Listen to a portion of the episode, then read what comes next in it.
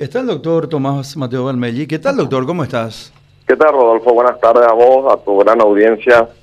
Muchísimas gracias, doctor, por atender. Quiero, tipo que me quiero plaguear contigo acá al aire en, el, en este programa Vamos por Más Paraguay. ¿Qué o, o, un lunes mejor no nos plagueamos, doctor? No, mejor no plaguearse. Hay que pensar que mañana va a ser un día mejor. doctor, queremos saber, ¿qué, ¿qué entendés vos por cuarentena? ¿Qué es la cuarentena? ¿Cuál es el, como médico te pregunto, cuál es la, la, la conducta que tiene que guardar una persona que se le dice usted está en cuarentena? ¿Qué, qué, cuál es, ¿Qué puede hacer y qué no puede hacer? El término cuarentena se retrae a la época medieval. En los años 1300 hubo una gran epidemia, la peste negra, por una bacteria llamada, llamada Yersi, eh, eh, la peste bubónica, la Yersinia pesti, donde esa bacteria produjo un diezmó la población mundial y la bacteria vivía en el cuerpo, ya sea del cuerpo humano vivo o muerto, por 40 días. Entonces el término cuarentena es un término medieval de aquella época se extrapola como un término médico científico, pero equivocado en el caso del COVID, por ejemplo, porque nosotros en el COVID lo que se tiene que guardar es entre 7 y 10 días de aislamiento una vez detectado la infección en el individuo. En aquel individuo que está bajo sospecha o estudio por haber tenido un contacto estrecho con un caso definido o por venir de una zona con alta prevalencia de infección, que son los viajeros que vienen de Brasil, de Europa, de Estados Unidos, tendrían que hacer un aislamiento de 10 días. Si no presentan sintomatología y con un test negativo pueden salir eh, nuevamente a sus actividades normales. Es decir, el término cuarentena es un término mal aplicado para el aislamiento eh, obligatorio sanitario que tenemos que cumplir hoy en día con la pandemia del COVID. Pero se, se acuñó el término cuarentena desde un inicio y bueno, y todos hablamos de cuarentena cuando realmente no son 40 días los que uno tiene que aislarse. Así es. Sino solamente entre 7 y 10 días. Fuera del tema de que si es injusto, no es injusto, pero tomó eh, la opinión pública la semana pasada cuando se dictaba la prisión del presidente del Partido Liberal Radical Auténtico. Hablábamos nosotros eh, con la ministra de Justicia y un poco antes estábamos con los compañeros que estaban frente al, al, Partido Liberal Radical Auténtico, donde le estaban esperando que él llegue y de ahí supuestamente tenía que ir a la Penitenciaría Nacional de Tacumbú. No obstante, posteriormente hablamos con la doctora Cecilia Pérez, ministra de Justicia, y nos dijo que el presidente del Partido Liberal Radical Auténtico no iría a Tacumbú, uno porque estaba cerrada la penitenciaría. ¿Por qué estaba cerrada? Y por COVID-19. Segundo, nos comentaba que eh, tenía que guardar cuarentena, así nos comentaba, nos decía la ministra, en una comisaría o en, la, eh, en una sede policial a cargo todavía de la policía por un plazo perentorio de 14 días, para que posteriormente vaya posiblemente a la penitenciaría de emboscada. Entonces llegó el presidente eh, Efraín Alegre del Partido Liberal Radical Auténtico a la agrupación especializada donde se encuentra hasta hoy. Sin embargo, nosotros eh, vimos, habrás visto también, la cantidad de gente que él recibió y preguntamos entonces, ¿está bien cumplido el protocolo de salud? Recibiendo 150, 200, 250 personas y posteriormente todo eso tenemos que decir dentro del universo de lo que se le llama o bien o mal o medianamente, no sé, cuarentena dictada por el Ministerio de Salud Pública y Bienestar Social como un protocolo de rigor antes de llegar a la, a eh, penitenciaría. ¿Qué opinión te merece el tema netamente médico, no jurídico y no político? Netamente médico, obviamente no, no hubo, no se respetó ninguna norma sanitaria, eh, ni del distanciamiento físico, ni de la aglomeración, ni obviamente eh, el, el, lavado de manos. Y eh, a lo mejor lo que parcialmente se utilizó fue el tapabocas, ¿verdad? Parcialmente digo, pues he visto algunas imágenes con el tapabocas por debajo de la nariz, en el mentón, sin tapabocas. Sí. Obviamente, desde el punto de vista sanitario, no hubo ni un protocolo sanitario y ni se cumplió ninguna de las normativas que todos los días, todos los días estamos pidiendo, exigiendo, enseñando, divulgando a la población general.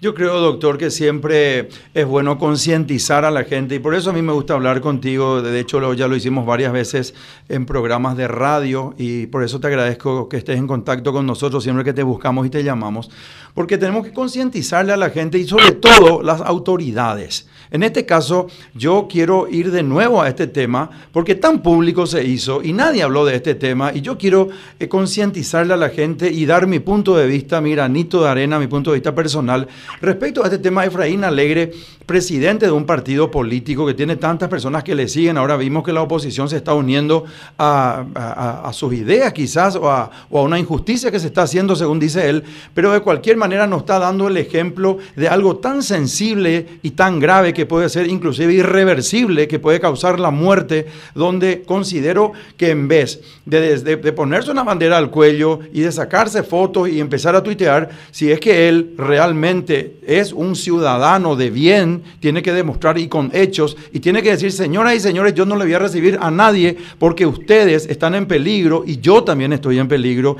Y si es así, se puede propagar el COVID-19, que es letal y no avisa y es traicionero es maldito y de acá yo encima me voy a ir a otra penitenciaría y puedo llevar conmigo esa, ese contagio. Sin embargo, vemos que va por otro perfil absolutamente político, prevaleciéndose o no de una circunstancia que ocurrió. Y eso también quiero conversar contigo. ¿Cómo, cómo vos ves la responsabilidad de las autoridades?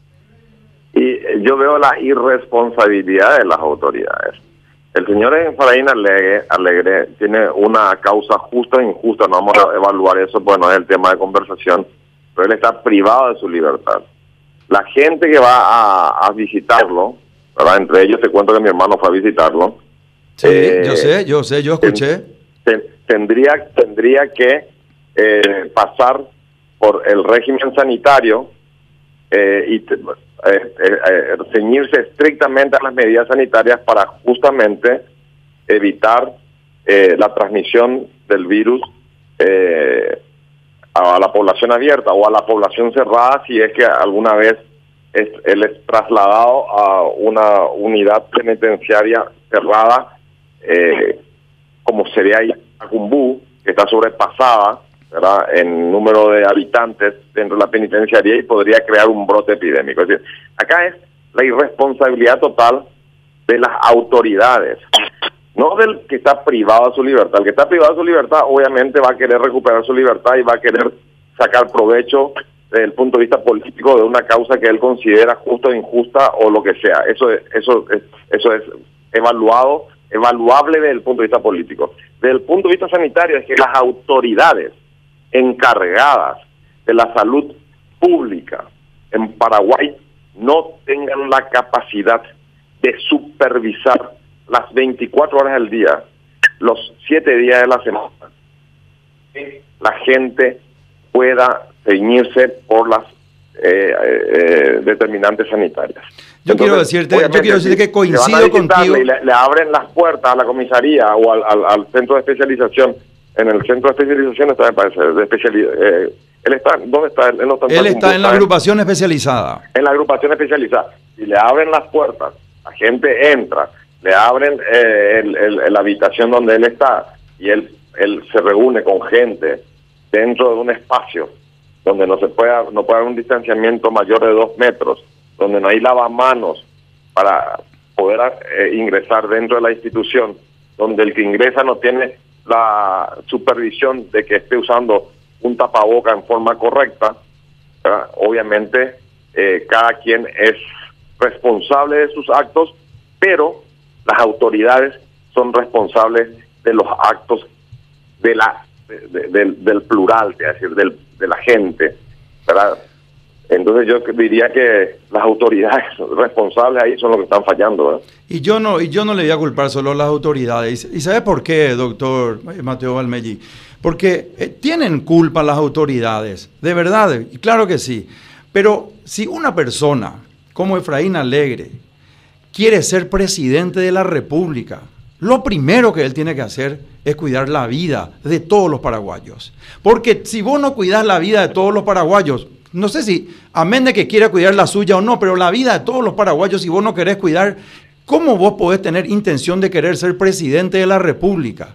Entonces, ¿qué ejemplo le está mostrando? Qué bien hubiera quedado, y quiero compartir esta idea contigo que haya dicho el doctor Efraín Alegre, señoras y señores, yo no le voy a recibir a nadie, porque es un peligro inminente en este momento, como yo soy un referente importante que estoy presidiendo un partido eh, grande, un partido centenario, yo no voy a recibirle a nadie, voy a cumplir mi cuarentena y posteriormente, cuando, cuando como un ciudadano común haga lo propio, yo voy a recibirle en forma escalonada con todas las rigurosidades y prevenciones de rigor. Antes yo les pido que ustedes no vengan a visitarme eh, porque ustedes tienen que cuidarse, porque a sus familias le tenemos que cuidar y porque tenemos que combatir juntos este virus. Qué bien hubiera quedado si decía eso Efraín Alegre en vez de estar haciendo unas cartitas diciéndose que él se va a presentar como presidente del PLRA y estar recibiendo y sacar fotos y subir a las redes. Yo creo nomás que muchas veces no, eh, tenemos, una, una, tenemos vendados los ojos, doctor, y no vemos lo más importante y nos vamos por las ramificaciones, ¿verdad? Lejos o no de la parte jurídica, lejos de, de la parte política, tenemos que prevalecer la vida por sobre todo, tenemos que ser responsables. Y yo quiero diferir un poco contigo en el, en el tema de que no le podemos culpar el 100% a todas las autoridades. Es verdad que dentro de las autoridades hay falencias y, y, muy importantes que tienen que cuidar celosamente y trabajar en conjunto el Ministerio de Justicia, el Ministerio del Interior, el Ministerio de Salud y todos los ministerios, ¿verdad? Pero hablando en este caso específico del COVID-19, y disuadir esta circunstancia. Pero de cualquier manera quería conversar contigo porque sos médico, porque sos un referente, porque siempre nos das muy buenos argumentos y tenía muchas ganas de que la audiencia escuche tu parecer. Rodolfo, un placer siempre hablar contigo y no te olvides, hoy es lunes, mañana será un mejor día. Dios quiera, te mando un gran abrazo, doctor. Y seguí, seguí, insistiendo con las medidas sanitarias. Así es, así es. y está bien, esperemos que las, la, los, las autoridades responsables del centro de, de, de, de, de agrupaciones donde está eh, la agrupación especializada te escuchen y cumplan con el protocolo sanitario. Así es, así es. Muchísimas gracias, doctor. Un fuerte abrazo, Rodolfo, un fuerte abrazo. Conversamos con el doctor Tomás Mateo Valmelli.